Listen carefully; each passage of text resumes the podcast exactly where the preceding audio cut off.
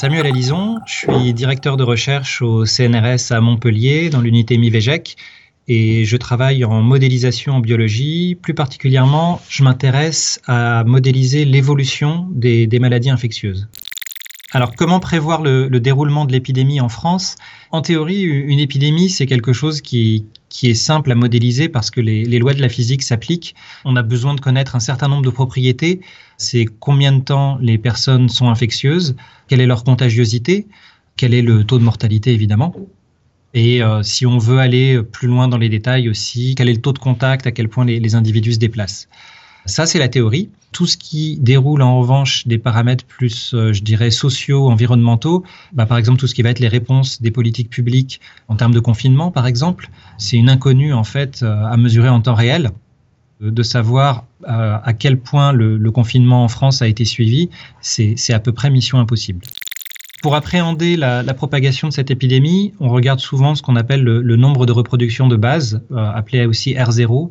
Donc ce nombre de reproductions, c'est si moi je suis infecté par le coronavirus, combien d'autres personnes est-ce que je vais infecter? Ce nombre est clé parce que il va plus ou moins nous aider à déterminer combien de temps va durer l'épidémie, combien de personnes seront infectées au cours de la vague épidémique, combien de personnes doivent être immunisées pour empêcher euh, une nouvelle épidémie.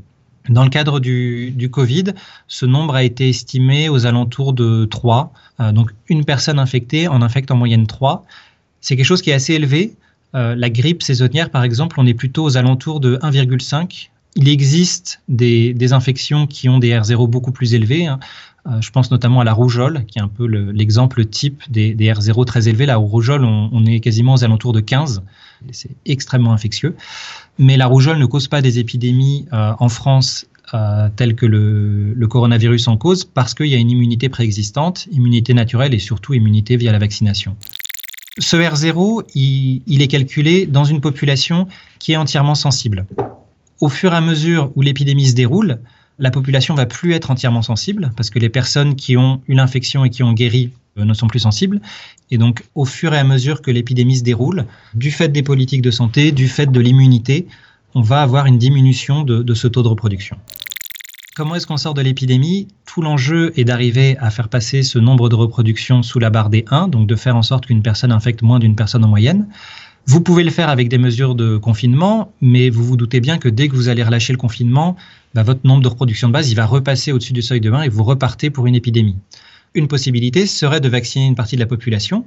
À peu près, il faudrait vacciner au moins les deux tiers de la population.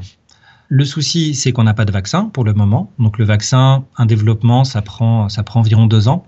L'autre possibilité, c'est de miser sur une immunisation naturelle, donc d'une certaine manière de faire en sorte que les personnes contractent l'infection, en guérissent évidemment, et soient ainsi protégées. Euh, ce phénomène s'appelle l'immunité de groupe. Euh, l'idée de l'immunité de groupe, c'est que si tous mes voisins sont immunisés, je suis indirectement protégé, même si moi je ne suis pas immunisé, si, si j'ai pas été vacciné ou si j'ai pas eu l'infection, parce que comme tous mes voisins le sont, euh, ils pourront pas m'infecter. Donc c'est pour ça que ce terme euh, a le nom d'immunité de groupe. Mais ça, ça pose, ça ouvre énormément de, soucis euh, éthiques, techniques, euh, pratiques, parce que pour que les deux tiers de votre population attrapent une infection qui est quand même relativement virulente, l'infection par le coronavirus, la mortalité agglomérée, elle est aux alentours de 1%. On est dix fois plus que la grippe saisonnière. Donc ça pose des gros soucis.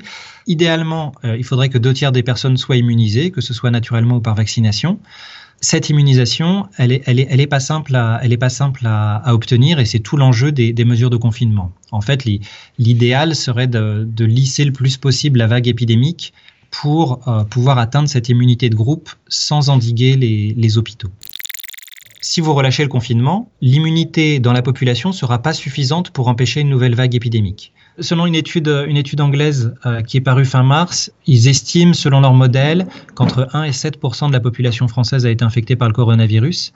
1 à 7% c'est à mettre en regard avec le seuil nécessaire pour obtenir une immunité de groupe, qui est estimé à peu près à 66% Du coup, ce confinement, il permet de gagner du temps. Alors, de manière très importante, parce que ce, temps qui est gagné, il est vital pour les services hospitaliers et il est extrêmement important pour mettre en place une réponse à l'épidémie.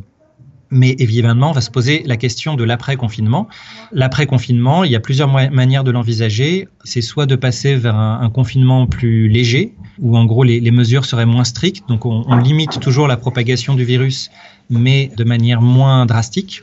L'autre manière, c'est effectivement d'alterner les confinements, donc d'aller vers, euh, des confinements à répétition, de manière à espacer les pics épidémiques et euh, d'une certaine manière d'atteindre l'immunité de groupe en plusieurs fois.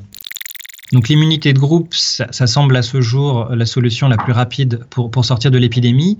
Ce qu'il faut voir, c'est qu'elle repose elle-même sur un pari qui est que l'immunité euh, générée par une infection est suffisante et surtout dure suffisamment longtemps. Là, pour le moment, avec le peu de recul qu'on a, on sait qu'on monte une réponse immunitaire. Il y, a, très peu, voire aucun cas documenté de réinfection par le coronavirus. Mais pour le moment, on n'a pas le recul nécessaire. Et est-ce que ces anticorps vont durer six mois, un an, deux ans, dix ans? Euh, Là, la, réponse est tout à fait ouverte. Et, ça, c'est évidemment un énorme problème parce que si la protection n'est pas de longue durée, à ce moment-là, on s'oriente vers de nouveaux cycles épidémiques finalement. À partir du moment où l'immunité va baisser dans la population, vous pouvez de nouveau avoir des vagues épidémiques. Donc ça, c'est une question qui reste entière et qui dépend énormément de la durée de l'immunité. Il y a quelques études sur l'immunité au coronavirus, mais euh, pour le moment, on n'a évidemment pas le recul nécessaire sur ce nouveau coronavirus.